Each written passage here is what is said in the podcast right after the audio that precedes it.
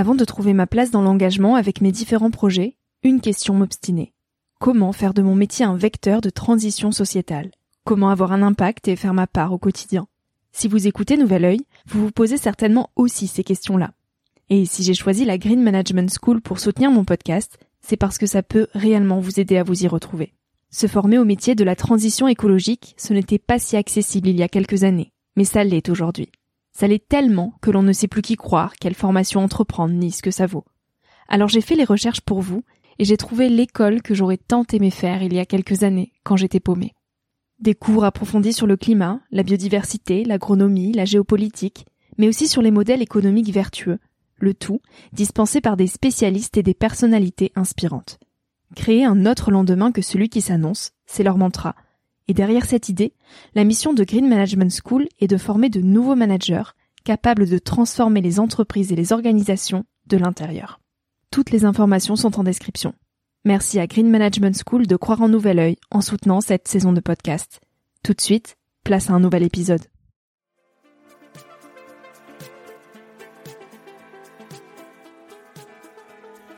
Hello, moi c'est Victoria. J'ai 23 ans et je pars à la rencontre de personnes inspirantes qui se sont posées il y a quelques années les questions que je me pose aujourd'hui. Dans un monde où l'on se cherche, où l'on construit son chemin et où l'on se pose beaucoup de questions sur notre avenir. Alors j'espère qu'écouter le parcours et les conseils de ces personnes qui ont rêvé et osé faire de leur rêve une réalité t'aidera toi aussi à avancer d'un pied plus sûr dans la vie. Si tu souhaites m'encourager dans cette aventure, tu peux participer à ma page Tipeee qui est dans la description pour que je puisse continuer à faire grandir Nouvel Oeil indépendamment. Tu peux aussi laisser quelques étoiles sur iTunes ou Spotify et en parler autour de toi. Pour me suivre au quotidien ou pour m'écrire, je t'invite à me rejoindre sur le compte Instagram Nouvel Oeil et sur le site www.nouveloeil-podcast.com. Je t'invite maintenant à emprunter un nouvel œil pour regarder le monde sous un autre angle pour te recentrer sur ce qui est essentiel et sur qui tu es pour t'aider à trouver ton chemin et surtout à oser.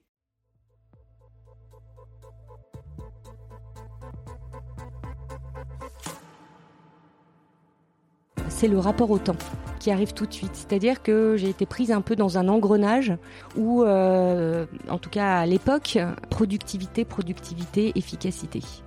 Euh, il y avait ces mots-là à la bouche et en entreprise, et donc euh, faire le mieux possible dans, dans tous les sens, à arriver à tout caser. Toujours avoir en tête, c'est pourquoi je fais les choses. Et c'est pas une question qu'on se pose une fois, une fois qu'on a fait l'orientation, c'est tout le temps. C'est de se rappeler pourquoi je suis là. Valérie a tout bien fait, tout bien enchaîné. Trop bien, trop vite, trop lisse, et surtout trop loin d'elle-même.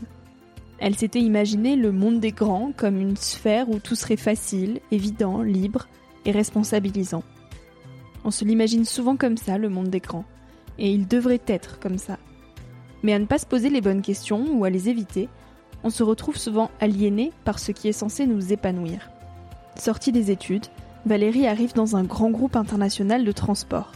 Ça claque, c'est la continuité du parcours parfait, on est fier d'elle, mais c'est pourtant la désillusion. Et puis un jour, tout explose, tout est remis en question.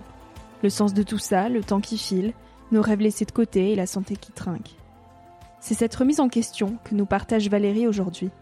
On parle de l'importance de faire des pauses, d'avancer à son propre rythme, de se libérer du contrôle obstiné sur nos vies, de liberté et d'audace. Peut-être que les précieux messages que nous partage Valérie aujourd'hui t'aideront à éviter le burn-out de la quarantaine. Et j'espère surtout qu'ils t'inspireront à oser aller là où les autres ne vont pas.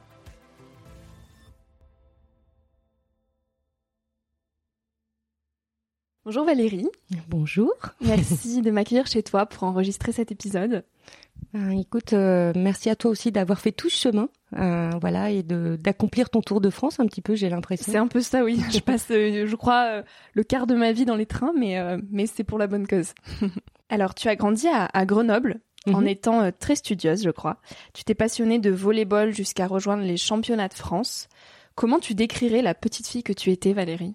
Euh, ben, en quelques mots, je pense que j'ai été une petite fille tout à fait adaptée, voire suradaptée, euh, avec un grand, grand besoin, euh, comme beaucoup, euh, comme beaucoup d'enfants en tout cas, voilà, d'être aimée, de faire les choses bien comme il faut, et je me définirais comme voilà une, une jeune fille, une petite fille et une jeune fille qui a essayé de faire tout bien comme il faut. et qui a passé son temps après à, arrêter de faire tout bien comme il faut. Quelle éducation tu as reçue justement qui t'a poussé à faire tout bien comme il faut? Comment tu te sentais quand tu étais petite? Euh, alors j'ai eu un environnement, j'allais dire un peu spécifique dans le sens où, euh, alors je le dis maintenant avec le recul, mais j'ai eu beaucoup de chance. Euh, j'ai eu des parents qui m'ont laissé autonome très très rapidement. En tout cas, j'ai dû devenir adulte par la force des choses. Euh, voilà, mon père, voilà, avait des difficultés. Il a fait un burn-out très tôt. Il est rentré en dépression extrêmement tôt, donc avec des crises à gérer, enfin des choses comme ça. Euh, ce qui m'a permis, ben, évidemment, de, rentrer dans l'âge adulte un petit peu avant l'heure, hein, qui a eu aussi des, retombées. Enfin, en tout cas, c'est important aussi parce que quand l'enfance est, est, raccourci comme ça, euh, et notamment la phase d'adolescence où on, on s'éprouve un peu plus avec notre corps sensible en, tout cas d'être relié en fait à ses désirs, à ses besoins. bah cette phase-là chez moi, elle était un peu écourtée et du coup j'ai appris à, à plutôt à gérer euh, en faisant euh, sans, c'est-à-dire en, ne, en ne me connectant pas à quels étaient mes vrais besoins, mmh. euh, à quoi je pouvais rêver parce que bah, j'avais plus le temps de rêver. Et donc, tu n'avais aucun rêve? Euh, Bien sûr que si, j'avais des rêves comme comme tout le monde. Alors après, euh, pas des grands rêves, euh, voilà, ni de gloire, ni grandiloquents, mais simplement, en tout cas, ce qui me portait véritablement, c'était, j'avais hâte de grandir dans ce monde. J'avais hâte aussi de devenir adulte, de pouvoir partager, de pouvoir agir dans le monde.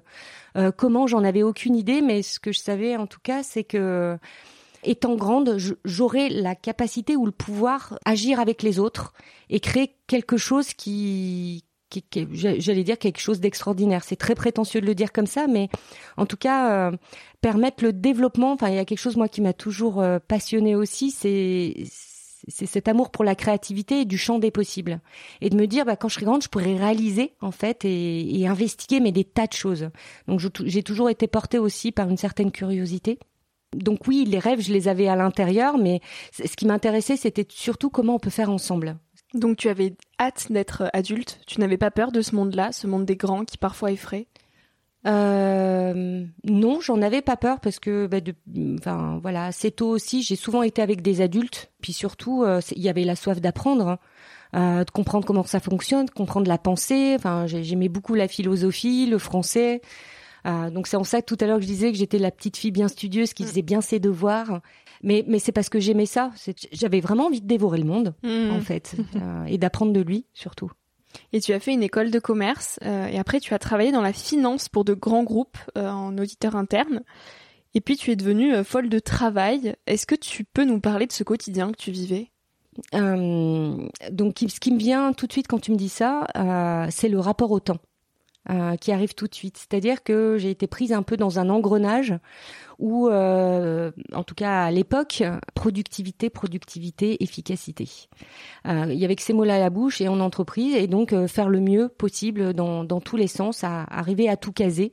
C'était des métiers assez prenants qui demandaient beaucoup de déplacements, beaucoup de rencontres aussi, euh, et, et, un vrai clin d'œil en tout cas sur le parcours parce qu'on fait jamais les choses par hasard. En tout cas, moi, ça m'a permis de développer une vraie écoute auditeur interne. Hein, c'est pas que faire respecter les règles, loin de là. En tout cas, le métier dans dans la façon dont on l'exerçait, c'était pas du tout dans ce sens-là, mais c'était vraiment pour améliorer euh, les processus. Eh bien, en fait, il y a très peu de temps pour soi. Euh, on est tout le temps en train de courir et puis euh, voilà le fait de travailler aussi pour un système, enfin en tout cas une entreprise multinationale qui donc impose aussi des règles, des, des, une culture, etc., etc. Il y a eu un moment où euh, c'était tellement éloigné de ce qu'on vivait dans le quotidien que j'y ai trouvé du non-sens. Alors peut-être que c'était les prémices de mon côté rebelle sur la mondialisation, euh, mais en tout cas, euh, j'avais vraiment, vraiment l'impression que plus ça allait, plus on devenait des, j'allais dire des bêtes de travail, c'est-à-dire des numéros euh, puis celui-là, il va pas, on change. Et, ayant été aussi à l'intérieur du système, hein, au, sein de la RH, bah, de voir aussi comment traiter les gens, c'est-à-dire euh, voilà, comme ça a été beaucoup à l'époque avec les, grandes valeurs d'entreprise, partage, échange, écoute, et puis que dans la réalité, c'est euh, voilà, en trois secondes, on vire quelqu'un, prévoir rien pour lui, peu importe son histoire. C'est des, des, petites choses comme ça qui ont commencé à, à me faire dire que on s'éloignait complètement en fait du, du, vrai échange et du vrai lien. En tout cas, c'est pas comme ça que j'avais, c'est plus comme ça que j'avais envie de travailler. Et puis justement de voir les processus de l'intérieur en, en, audit interne, bah, de voir tous les dysfonctionnements.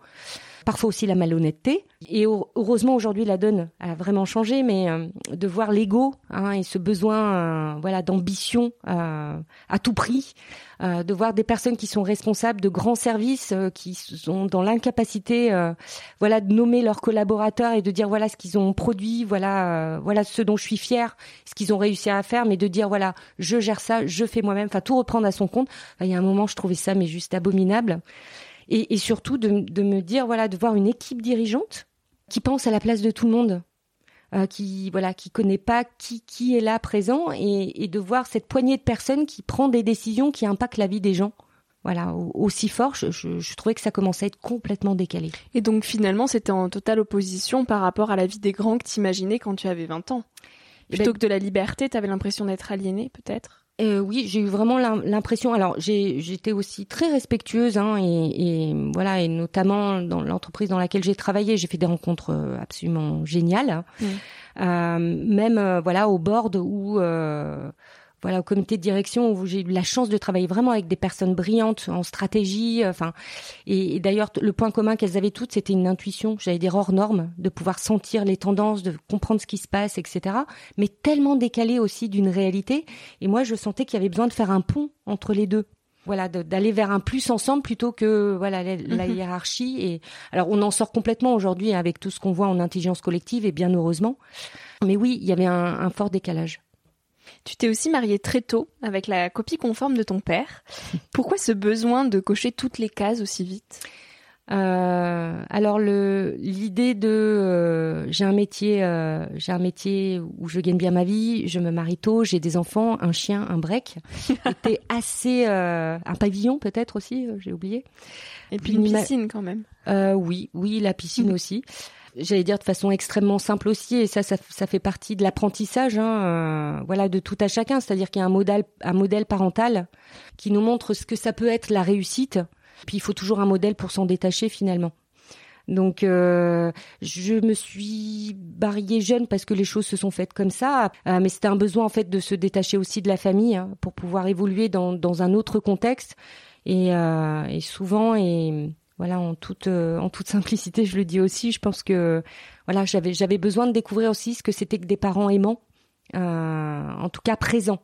Euh, non pas que mes parents n'ont pas été aimants mais en tout cas ils l'ont fait dans leur mesure et, ce qu'ils pouvaient faire. Il y a eu de l'amour bien entendu mais j'avais besoin voilà de de me sentir aussi en sécurité et pouvoir me me reposer moi aussi. Donc c'est ce qui a plus motivé en fait ce choix voilà de se marier très tôt un matin, euh, sur la route du travail, tout ne se passe pas comme prévu et tu termines à l'hôpital. Est-ce que tu peux nous raconter un petit peu ce, passage de ta vie qui finalement a été l'élément déclencheur euh, vers euh, une nouvelle vie?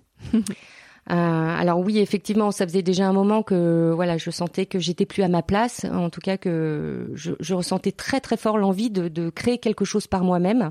J'avais aucune idée du comment. après, j'avais quand même pu acquérir un certain nombre de compétences en pédagogie, etc., etc. Et effectivement, euh, voilà, c'est un matin où je pars au travail euh, et je sens, je sens profondément que euh, j'ai pas envie d'y aller. J'en peux plus en fait de faire ce trajet, d'être dans les bouchons. Euh, de faire vite, euh, d'avoir déposé les enfants, euh, de travailler, de revenir. Enfin, j'ai l'impression qu'en fait, je suis, je suis comme dans une espèce de mécanique et que et que je suis en train d'étouffer. Enfin, en tout cas, que je n'arrive plus à respirer d'une certaine façon il pleut et effectivement, euh, en ayant la pensée de je veux plus y aller, je veux, je peux plus. Euh, juste à ce moment-là, j'ai le temps de regarder en arrière et donc c'est symbolique aussi le fait de regarder dans son rétroviseur et de regarder en arrière à son passé, en tout cas le chemin parcouru. Et là, je comprends que euh, il va se passer quelques secondes et que euh, il y a une voiture qui arrive très très vite derrière, qui fait un aquaplaning et qui me rentre dedans, euh, bien comme il faut. Et donc effectivement accident et je me retrouve à l'hôpital en urgence. Et la petite histoire, c'est que coup sur coup, en fait, j'ai cet accident-là, alors qu'une semaine auparavant, voilà, j'avais eu, j'avais eu un autre cas d'urgence Euh, voilà où j'ai dû aller à l'hôpital aussi. Euh, voilà, un œdème à la gorge. Voilà, un œdème à la gorge parce que j'arrivais plus à avaler euh, bah, mm. tout ce qu'on nous faisait avaler quelque part. Et, et, là, ça a été effectivement la décision de, de, de me dire mon corps n'en peut plus non plus. Et avant d'arriver au burn-out euh, total, bah, c'est ce qui m'a ce qui m'a permis peut-être de faire un point. je dis souvent que quand je suis allée à l'hôpital, à chaque fois, ça a été un peu comme des vacances. Euh, dans le sens où bah, ça m'a permis de réfléchir, d'être seule quelque part, euh, voilà, pour avoir du temps vraiment pour faire le point, de se dire mais mais qu'est-ce qui me tient vraiment à cœur? Et là, ça c'est devenu une évidence, c'est-à-dire qu'effectivement il y avait la peur, une grande peur de quitter un emploi hyper stable, bien payé, mais en même temps l'envie était trop forte, voilà, de de s'essayer, d'essayer quelque chose de de nouveau. Donc c'est là que voilà, j'ai pris la décision de me dire, bah je je vais voir, je vais, je vais demander si je peux, euh, voilà, partir de l'entreprise, si je peux avoir une aide euh, pour le faire et, et, tenter quelque chose. Et donc tu quittes cette entreprise et qu'est-ce que tu essayes justement?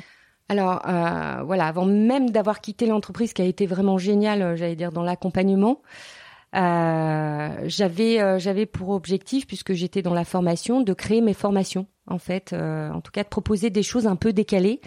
Euh, voilà, à l'époque, euh, on était encore loin de tout ce qui se fait maintenant en développement personnel. Comme je faisais de l'improvisation théâtrale aussi à côté, je trouvais que faire des formations où on puisse en même temps jouer, parce que je trouve que on apprend bien mieux en jouant, en s'amusant, en étant complètement libre et relâché. de mettre beaucoup plus les gens en situation que ce qu'on faisait avant, parce qu'avant c'était beaucoup des formations théoriques horribles, PowerPoint avec au, tableau on écoute et on se tait. Euh, moi j'avais envie de quelque chose de vivant. J'avais envie déjà à l'époque et c'est ce que je fais encore aujourd'hui, mais vraiment de proposer de l'expérience. Hmm.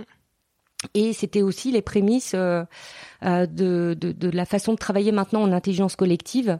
mais les entreprises étaient encore pas prêtes, en tout cas, à laisser autant, je mets entre guillemets, de pouvoir à leurs salariés, parce que mon Dieu, s'ils ont des idées qui vont pas dans le sens qu'on a décidé, hmm. ça ne va pas du tout. Euh, et, et, donner de l'espoir et permettre aux gens aussi de s'exprimer et ne rien en faire derrière, c'est encore pire.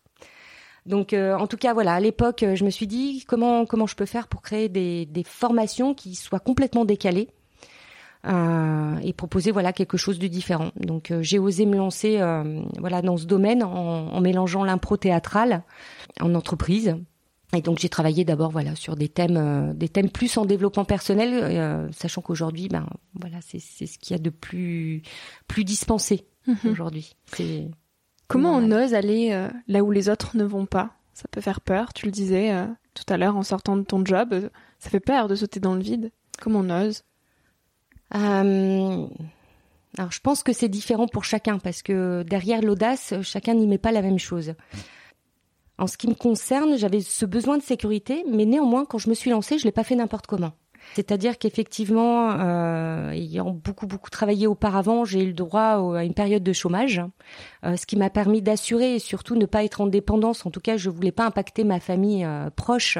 Euh, je l'ai fait donc euh, en ayant un petit peu de sous de côté mhm. quelque part, mais j'ai bossé tout de suite. C'est-à-dire que j'ai préparé toute mon offre euh, alors il n'y avait pas tout ce qui existe aujourd'hui euh, à l'époque, mais en tout cas euh, j'ai monté des formations et je l'ai pas fait seule. C'est-à-dire que j'ai eu la chance avant, voilà, de rencontrer une partenaire et on était très très complémentaires. Elle avait plus le côté, j'allais dire commercial et réseau, mhm. et moi j'avais l'expertise et le contenu. Donc on s'est épaulé, c'est-à-dire qu'on a fait un transfert de compétences. Euh, moi, pour oser, euh, j'allais dire plus euh, bah, m'exposer, aller voir les personnes et proposer. Et elle, plus voilà, elle a, elle a, grandi très très vite aussi en, en contenu et en, en, expertise. Et on a commencé voilà à travailler là, mais on l'a fait avec une vision très claire, c'est-à-dire qu'on savait avec qui on voulait bosser et surtout avec qui on voulait pas bosser. Quel conseil tu voudrais donner aujourd'hui aux jeunes qui peut-être s'engagent dans des voies toutes tracées comme tu as pu faire, mais qui pour autant cherchent du sens dans ce qu'ils font? Il y a, je dirais, il y a deux choses. C'est la première, c'est toujours avoir en tête, c'est pourquoi je fais les choses. Et c'est pas une question qu'on se pose une fois, une fois qu'on a fait l'orientation, c'est tout le temps. Mm. C'est, c'est de se rappeler pourquoi je suis là. Et quelle que soit la discipline ou la formation qu'on va faire, il y a toujours des choses qui ne seront pas intéressantes dans cette formation, et puis d'autres qui le seront plus. Euh, donc c'est toujours euh, voilà aussi avoir le but et la finalité de pourquoi on fait les choses. C'est-à-dire que euh, bah, au bout de cette formation, ça me permettra peut-être de, de faire ça ou ça. La deuxième chose qui est très importante, c'est ne pas sous-estimer non plus la persévérance. Euh, parce qu'il y en a beaucoup qui commencent quelque chose, qui ne terminent jamais, et puis qui commencent encore autre chose. Et comme on le dit, en fait, c'est, j'allais dire, c'est même une loi, euh, une loi physique et, et quantique. Dans, dans chaque cellule, il y a l'ensemble. Et c'est important d'aller jusqu'au bout, d'aller jusque dans le détail pour, pouvoir joindre l'ensemble et pas juste toujours explorer en surface, mais d'aller de, d'aller aussi dans la profondeur et étudier notamment des sujets hein, ou des disciplines un peu plus en profondeur. Hein, euh, bah, ça permet d'aller d'aller travailler aussi sur soi en même temps dans sa propre profondeur. C'est toujours en miroir pouvoir se lancer comme ça, oser, oser sauter le pas, c'est euh, c'est d'abord être très clair sur euh, sur ses besoins, sur ce qu'on a envie de réaliser et faire finalement un vrai travail sur son pourquoi. Pourquoi et, et, et, la problématique c'est qu'on on se focalise très souvent sur le comment mmh, d'abord. Euh, quels sont les moyens Mais je peux pas parce que euh, je, voilà je peux pas vivre ailleurs ou j'ai pas les moyens.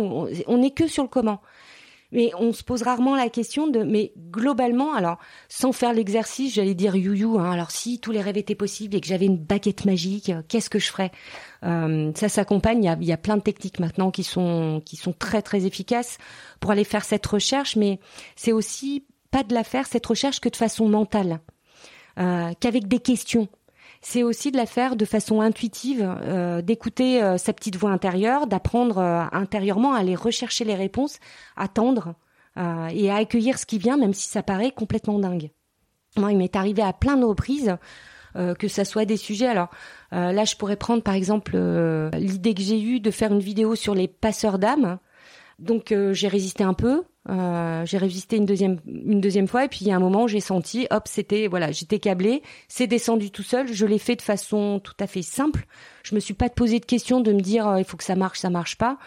J'ai juste posté ça sur euh, voilà réseaux sociaux sur un groupe et les choses se sont faites d'elles-mêmes en fait. Voilà ça donc pour toi quand on trouve le pourquoi le comment suit après? Le, le comment et le, le, le oui le comment suit et j'allais dire, en fait, les, moyens nous sont donnés véritablement après. C'est-à-dire que si on est bien aligné et que c'est vraiment ça et c'est ça, c'est ça qui vibre, bah tout, hein, c'est, c'est, c'est la loi de, c'est la loi d'attraction. Moi, j'appelle ça la loi de résonance parce que c'est mmh. pas tout à fait pareil. Eh bien, toutes les opportunités vont, vont, se mettre en route, les bonnes personnes qui vont se mettre sur le chemin, si c'est vraiment ça et si vraiment ça résonne. Et le point de départ là-dessus, c'est de réapprendre euh, quand on est plus vieux et qu'on est en reconversion, c'est se reconnecter à ses rêves d'enfant. Donc c'est notre polarité, euh, notre polarité enfant avec la polarité féminine qui est plus liée à la réceptivité et l'intuition. Mais c'est de se reconnecter à ça plutôt qu'être tout le temps dans le faire hein, et mhm. l'action. Quand on est plus jeune, c'est prendre le temps de véritablement aussi bien s'accueillir, c'est-à-dire de devenir son propre parent, d'avoir cette écoute bienveillante. Je parle d'écoute bienveillante, je parle pas d'écoute de complaisance ça j'ai envie, ça j'ai pas envie, ça ça me plaît, ça ça, c'est l'ego. Euh, mais véritablement investiguer, dit mais bon sang. Euh, et de faire véritablement le travail parce que souvent on le fait un petit peu à moitié, on se dit ah bah tiens j'aime ça j'aime ça mais on va pas beaucoup plus loin. Et mais mais ça implique un vrai travail, ça se fait pas tout seul et c'est important aussi souvent d'être accompagné, d'avoir quelqu'un qui nous pose les bonnes questions et qui nous aide à réfléchir.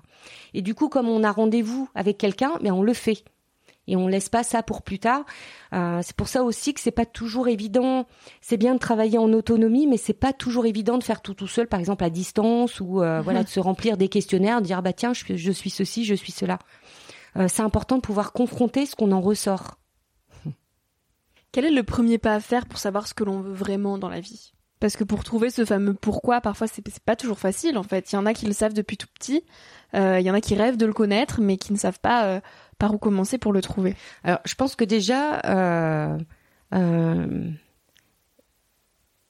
il y, a, une idée qu'on se fait, euh, ça rejoint le thème de la vocation. Mmh. c'est merveilleux de se dire depuis tout petit j'ai toujours rêvé d'être pompier, magicien ou, ce qu'on veut. C'est ça court pas les rues. Des, personnes qui ont des vraies vocations comme ça. Il n'y en a pas beaucoup. Deuxième point bloquant en, en envisageant ça de cette façon-là, c'est que on, attend un idéal de dire il va y avoir un déclic et je vais savoir quand c'est ça. Euh, et moi j'ai envie de répondre, euh, mais on ne sait pas. Euh, c'est un peu décevant peut-être comme réponse, mais c'est de comprendre qu'en fait que c'est en expérimentant qu'on peut sentir, bah tiens, ça c'est ok, ça ça ne l'est pas. Et il faut d'abord se nourrir. Se nourrir profondément euh, pour pouvoir avoir une idée concrète de, de quoi parlons-on en substance et pas qu'une vague idée de, de voilà exactement comme quand on est jeune et qu'on nous présente 50 métiers avec des fiches mais ça veut rien dire. Il suffit pour un même métier de, de tomber. je vais prendre un exemple. Euh, par exemple, je rêve d'être vétérinaire. Je vais aller dans une clinique vétérinaire où, euh, euh, bah, pas de chance, l'équipe de vétérinaires, ils sont pas sympas parce qu'ils passent une, ils ont, une, je sais pas, peut-être un passage un peu difficile dans leur vie personnelle. Euh, du coup, il n'y a pas de lien, il n'y a pas d'explication, on va trouver que le métier est nul. Eh bien, euh, il suffirait d'un contact et la façon de parler des animaux, etc. Et là, la, passion, elle se transmet. Donc, c'est vraiment par vibration. Je dirais donc que c'est plus une idée de rencontre. Et ça la rencontre, les rencontres avec les personnes qui peuvent faire naître justement des vocations. L'autre point qui est extrêmement important aussi, c'est de bien entendre, euh, plus que comprendre, c'est qu'il n'y a pas une vocation mais plein. Euh, que c'est au fur et à mesure aussi, les envies peuvent changer, les désirs peuvent changer, euh, des valeurs qui étaient fortes pour nous euh, plutôt deviennent moins importantes après, ne serait-ce que dans le premier passage, voilà, quand on devient un jeune adulte, où bah, d'abord on est emprunt de, de, tous les désirs de nos parents, tout ce qui est transgénérationnel plus parental, plus la culture du pays. Donc c'est toute l'empreinte de la société, donc il faut déjà se défaire. La plupart en fait choisissent des études voilà, parfois un peu au hasard ou éventuellement ça leur plaît pas forcément. Euh, ceux qui peuvent arrivent à se réorienter. La plupart euh, ne peuvent pas toujours. Et donc ils vont avoir un métier et en fait ils vont voguer d'opportunité en opportunité. Mais quelque part il n'y a jamais de choix. C'est-à-dire qu'ils prennent ce qu'on leur propose au lieu d'être plutôt euh, en termes d'action de dire mais qu'est-ce que j'ai envie véritablement de créer et comment je peux imaginer ce métier. Mais c'est pas rester non plus que dans le rêve en disant euh, très très souvent j'entends ça des personnes qui me disent moi je veux me lever le matin et euh, pas avoir l'impression de travailler. Ben ça c'est encore être dans le rêve et dans l'idéal et, il est là le problème, c'est d'être dans un idéal quel que soit le métier. Il y a toujours des parties qui sont moins sympas. On peut adorer, adorer créer euh, euh, voilà, par exemple, euh, je sais pas, euh, quelqu'un qui adore faire la cuisine, qui adore créer des plats, mélanger des nouvelles saveurs, etc. Bah, peut-être que son kiff, c'est peut-être pas trop de faire la vaisselle. mais il faut le faire aussi parce que ça fait mhm. partie, ça fait partie du travail. Ou quelqu'un qui est entrepreneur, bah, il y a un moment, il faut faire de la compta et de la finance. C'est pas ce qu'il y a de plus rigolo.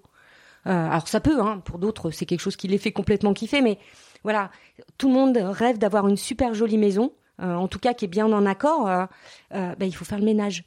voilà, il y a toujours une part, mais, mais c'est comment l'ensemble danse, comment je mets toutes ces parts ensemble. Et, quand on parle de métier, justement, c'est très important. Enfin, il me semble d'entendre ça. Je le dis souvent, un métier, si on le décompose en langue des oiseaux, ça fait métière, métier, métière.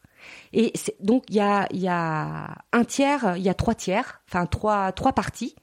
Euh, un, c'est le corps. Deux, euh, c'est l'âme et le cœur. Et trois, c'est l'esprit. Un métier, ça nous occupe quand même une grande partie de notre temps. Donc le métier, c'est pas juste pour euh, agir à l'extérieur, c'est aussi un travail intérieur. C'est-à-dire que le métier que je fais est généralement en correspondance avec ce que je suis venu travailler sur Terre, ce que je, ce que je suis venu apprendre en termes de relations, en termes d'abondance, enfin peu importe, parce qu'on a chacun des sujets qui sont différents. Et donc c'est comment je vais aligner ces trois plans euh, pour pouvoir agir au mieux dans mon travail intérieur et mon travail extérieur. Et c'est là où on sent qu'il y a la flamme qui est là et que ça vibre, c'est parce que tout ça est aligné intérieurement. Donc il faut prendre le temps, euh, bah voilà, de se laisser sentir qu'est-ce qui nous fait vraiment vibrer? Qu'est-ce que tu aurais aimé lire dans tes cahiers d'école et que et qu'on t'a pas appris, mais que la vie t'a appris par ailleurs? il y a plein de choses. J'aurais aimé avoir des vrais cours de méditation, mhm. apprendre euh, à comment me connecter en fait à mon intériorité, à écouter mon intuition. J'aurais aimé euh, qu'il y ait des cours qui de créativité, apprendre en fait à se brancher sur le, le flot créatif parce que c'est le flot de la vie, c'est le mouvement de la vie. Donc apprendre à suivre ses impulsions sans aucune attente, sans évaluation derrière de quoi que ce soit. Euh, mais apprendre à se servir voilà de ses capacités créatives je pense que les cours qu'on n'a pas et qui sont indispensables, c'est des cours relationnels. Hmm. Comment j'apprends à bien communiquer avec l'autre. Alors je parle pas de la communication, euh, voilà, pour dire les choses bien comme il faut. Euh, même si le fait de bien s'exprimer, c'est important aussi. Euh, en tout cas, dans la précision des mots et la conscience de ce qu'ils impliquent derrière, parce que dans, même dans la façon de s'exprimer, on peut être très chaleureux avec quelqu'un et l'insulter en même temps. Euh, n'empêche que ça a un impact et les, tous les mots ont un impact. Donc oui, des, des cours aussi de comment apprendre à bien bien communiquer avec l'autre, Bien communiquer, ça veut dire aussi avoir une véritable écoute, c'est-à-dire je suis pas en train de penser à autre chose ou en train de préparer ma réponse quand l'autre est en mm. train de s'exprimer. Donc finalement, comment j'apprends à être vraiment en présence? Après, il y a tellement de choses, je pense que c'est déjà pas mal. voilà, mais oui, apprendre, euh, apprendre à bien exprimer, en fait aussi, euh, bah, ce qui, ce qui me vit à l'intérieur, et prendre le temps de le faire. Comment on prend le temps dans une société où tout va vite, sans culpabiliser? Ça, c'est une véritable bonne question. Sachant qu'en plus, euh, depuis deux ans, le temps s'accélère encore mm. de plus en plus. Je dirais que c'est comme si tout était fait aujourd'hui pour que euh, chacun prenne véritablement une décision, un engagement de dire stop. C'est comme si tout poussait pour que chacun, quel, que soit son niveau, dise c'est stop. Ça, je peux plus. Et pas qu'on soit obligé de le faire parce que le corps est fatigué, euh, parce qu'on attrape un virus, parce que et qu'on est qu'on soit obligé de faire une pause. Euh, il y a eu une pause mondiale mm. qui a été très salutaire euh, d'une certaine façon parce que ça, ça a impliqué des, des grandes prises de conscience, mais c'est de comprendre que ces pauses-là, effectivement, elles sont nécessaires euh, de façon régulière. Donc comment on fait? Bah, il y a un moment, c'est un engagement envers soi-même. C'est qu'est-ce qui est vraiment, vraiment important? Comment prendre du temps dans, dans cette société où tout s'accélère? Ça implique en fait de revisiter aussi euh, ma vision par rapport à comment je respecte les lois. Alors mmh. là, je parle des lois plus spirituelles. Mais si je veux toujours euh, maîtriser le temps, gérer mon temps comme euh, voilà, on gère son stress, son temps, euh, essayer de commencer à, abandonner ça et être plus dans une écoute. Qu'est-ce qu'est en train de dire mon corps? Euh, Qu'est-ce qu'est en train de dire mon cœur? Et puis dans mon esprit aussi, vers quoi, vers, vers quoi et quelles aspirations en fait sont là dans le moment? et de se dire bah non j'ai pas le temps et on, on parle pas à son esprit ou son corps qu'une fois de temps en temps dans un stage ou en écoutant juste une conférence. Euh, ça, c'est bah, des nouvelles habitudes à prendre tranquillement mais sûrement et surtout de, de, trouver en fait les outils qui sont bons pour soi. Et on n'a pas tous les mêmes outils. Donc c'est aussi un petit peu aller rechercher tiens ça ça me parle. Ça peut passer par euh, manger différemment ça peut passer par faire du sport. Il y en a beaucoup qui ont repris le sport hein. euh, voilà pour revenir en fait dans, dans leur centre ressentir en fait leur vivance et arrêter d'être justement euh, complètement happé au niveau du mental, le mental inférieur, dans des tas d'activités qui ne servent absolument à rien, enfin, en tout cas qui nourrissent rien euh, de probant. Mais c'est pas tomber non plus de l'autre côté dans mm. la culpabilisation en disant mon Dieu je fais rien. Mais des fois on a besoin de rien faire. Mm. Et cette culpabilité de ne pas être efficace, mais beaucoup en fait fonctionnent aussi comme ça, c'est-à-dire que pendant que je ne fais rien, et c'est un, un art de savoir rien faire. Oui. Mais quand je dis rien faire, c'est rien faire, c'est même pas lire. C'est peut-être juste se poser sur le canapé ou juste d'être dehors. Et pas vouloir faire, mais juste être. Donc ça, c'est déjà un énorme travail. On prend très peu de temps pour ça. Et on, on en prend très très peu. C'est-à-dire que tout de suite, on se lève, on est en automatique, on est déjà en train de prévoir sa journée. Euh, voilà, juste prendre ce, ce temps qu'on peut prendre aussi le soir hein, pour faire ne serait-ce qu'un examen, de dire ok, qu'est-ce que j'ai appris aujourd'hui? C'est pas évident, mais c'est des bonnes habitudes, euh, voilà, qui peuvent euh, très facilement se, se mettre en place pour peu qu'on soit vraiment à l'écoute et qu'on se mette pas des obligations de dire euh, c'est tous les jours telle heure à telle heure ou c'est tous les lundis. C'est c'est de sentir que là c'est le bon moment. L'exemple le plus simple hein, qui le qui le montre bien pour beaucoup, c'est dès qu'ils prennent des vacances, ils tombent malades. Mmh. Bah parce que le corps il a un créneau, il dit ah bah c'est bon, tu m'as pas écouté jusqu'à présent, tu vas voir. Et en fait, c'est toutes les tensions qui se relâchent. Et c'est dommage d'en arriver là. Donc c'est à apprendre, euh, je le disais tout à l'heure, quand on est plus jeune, c'est comment je deviens un bon père et une bonne mère pour moi. Mm, mm. Comment je prends soin de moi, euh, comment je m'écoute et, comment, et quelle part aussi je laisse aussi à être avec les autres. Euh, c'est-à-dire qu'il y a un juste équilibre entre les deux, et dans ma façon de contribuer. Mais surtout, quand je dis je prends soin de moi, c'est comment je me nourris. Que ce soit écouter une bonne musique, voir un bon film, voilà, partager avec des amis, prendre vraiment le, le, le temps d'avoir aussi ces nourritures-là qui, qui m'engagent à aller toujours vers un, un mieux-être. Être libre, c'est quoi? C'est très différent d'une personne à l'autre parce que ça dépend aussi, euh, ça dépend euh, de comment on, on s'est sorti de, de, la survie. Mm. Une première libération, bah, c'est de sortir de ce mode survie, hein, c'est-à-dire avec toutes les peurs euh, du manque, de l'insécurité, la peur de l'autre, la peur du jugement. Enfin, Dieu sait s'il y en a un paquet. Donc euh, au sens de libération, c'est ça, c'est se libérer en fait de toutes les injonctions, euh, j'allais dire, euh, de l'ego, qui n'est jamais satisfait, qui n'est jamais assez bien, ou que si, ou qui se satisfait de très peu hein, quelque part. et donc là, c'est plus les problématiques liées à l'estime de soi, c'est-à-dire je, je, voudrais faire des choses, mais je ne fais rien, et je ne fais que constater que je ne fais rien, et aujourd'hui j'ai encore rien fait, et demain encore rien, et c'est une, boucle infernale en fait, comme si on n'avait pas le pouvoir de choisir, exactement comme euh, le pouvoir de choisir ses pensées. En tout cas, celles qu'on rejette, et voilà où, on ne s'identifie pas, et de, de rentrer en fait dans tous les mécanismes de peur. Donc pour moi, déjà une première liberté, c'est ça, c'est d'accepter de voir la peur en face, d'accepter d'y entrer et d'accepter d'en sortir. Et euh, le terme qui serait le plus juste, c'est se confronter, pas affronter, pas combattre, mm. mais vraiment euh, se confronter dans le sens de front à front. Être libre, euh, ben, c'est déjà reconquérir son pouvoir de choisir. c'est la première des libertés, d'être conscient aussi que. alors ça, c'est le, la, la, vieille discussion. Hein, choisir, c'est renoncer. Oui, oui, c'est renoncer. et c'est accepter de renoncer parce que vouloir tout, ou rien, hein, c'est exactement la même chose. C'est être dans un absolu euh, et c'est très orgueilleux quelque part. On mm. peut pas, on peut pas tout, mais on peut déjà beaucoup. Et, et c'est déjà de savoir apprécier chaque jour, euh, bah voilà, la, de, de quoi on s'est empli et comment on l'a dansé dans la journée. Dernière petite question, Valérie. Pour toi, le sens de la vie, c'est quoi? Euh, Je laisse venir à moi les images, l'image que j'en ai quand tu me poses la question. Euh, est-ce que c'est un tourbillon? Est-ce que c'est quelque chose qui s'élève? L'image pour moi du sens de la vie, euh, je vois plutôt euh, l'image du cercle. En tout cas, une danse, c'est plutôt la danse derviche. donc c'est ces merveilleux prieurs danseurs qui tournent sur eux-mêmes, donc qui tournent pas en rond dans le mental, mais qui, à travers cette danse, outre tous les effets, j'allais dire physiologiques, hein, qui font que voilà tous les fluides du corps et toute l'énergie s'élèvent et que en fait ils sont un pont entre le ciel et la terre euh, et vice versa. Euh, pour moi, c'est ça le sens de la vie. Le sens de la vie, c'est aller avec la vie. Est-ce qu'il y a une réponse? Non, il y a une multitude de réponses, autant d'êtres, autant d'êtres uniques, autant sens euh, différents. Et euh, le sens, il répond à un besoin mental. C'est quoi le sens? Pourquoi? Euh, Mais le sens ne se réduit pas à ça. C'est aussi un sens euh, physique. Mm. Euh, c'est un sens, euh, j'allais dire, plus de cœur et c'est un sens aussi plus d'esprit. Donc le sens ne sera pas le même en, fonction de ce que l'on vise. Et pour moi, c'est plutôt un sens global. C'est comment on réunit tête, corps, cœur quelque part ensemble qui va donner sa propre direction avec toujours la conscience que je peux changer de direction à chaque fois que je le souhaite. Je, je, voilà, je suis le seul décisionnaire.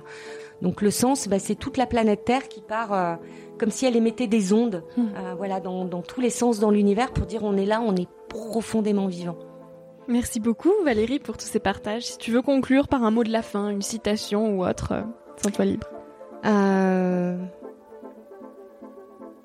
Oui, il y a une citation que j'aime énormément, en tout cas qui, qui, me tient beaucoup à cœur, qui est de Joseph Roux, qui dit Aimer savoir est humain, savoir aimer est divin ». C'est une phrase qu'on peut, qu'on peut se laisser porter vraiment au niveau du cœur et de l'âme. Euh, avoir envie de savoir et comprendre, euh, j'allais dire, c'est vraiment légitime et c'est ce qui porte aussi notre passion et notre flamme à l'intérieur. Euh, et qui nous amène à beaucoup plus d'ouverture à découvrir l'autre et, et, justement souvent on en parlait tout à l'heure c'est quoi la mission de vie? Enfin c'est quoi? Pourquoi je suis fait? Etc euh, mais on n'a pas d'autre mission sur Terre que d'apprendre à, à aimer euh, encore davantage et d'ouvrir son cœur au maximum en fait. merci. Merci à toi d'avoir écouté l'épisode jusqu'ici.